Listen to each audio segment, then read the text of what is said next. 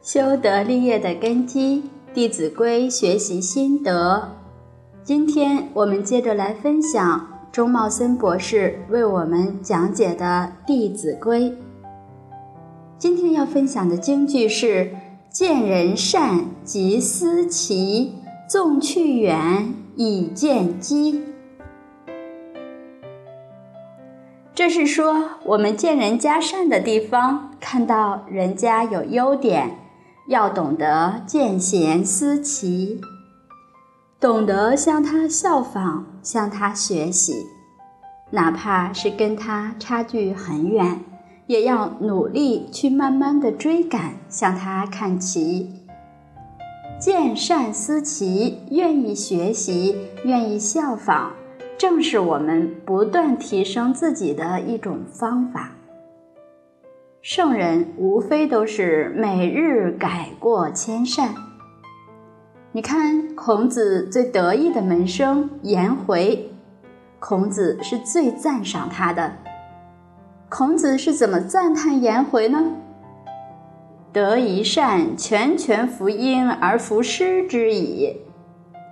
就是说，他看到人有一善，看到有一个优点，他心里就挂着，总想着要把这个优点学到自己身上，他不会放弃这种对善的追求。佛教里面都劝导我们大众，诸恶莫作，众善奉行。就是一切恶的不干，都不要去做；一切善的都要去奉行。那么这种人就可以称为善男子、善女人，他就有往生的基础了。我们要知道，其实人本性都是本善的。每个人原来都没有区别，我们学佛的人要更加了解。当年释迦牟尼佛在菩提树下成道以后，他第一句话就说：“众生皆有如来智慧德相。”众生跟如来就没有两样，诸佛都有的这种如来智慧德相，众生都有。你也有，我也有。既然有，为什么比不上诸佛如来呢？为什么我们跟圣贤相距这么远呢？那不是因为我们本性上有什么区别，本性上没有区别，那是因为我们的习气，我们后天所染的这些习气毛病。《三字经》上讲：“人之初，性本善，性相近，习相远。”习气毛病让我们跟圣贤人、跟佛菩萨就离得远了。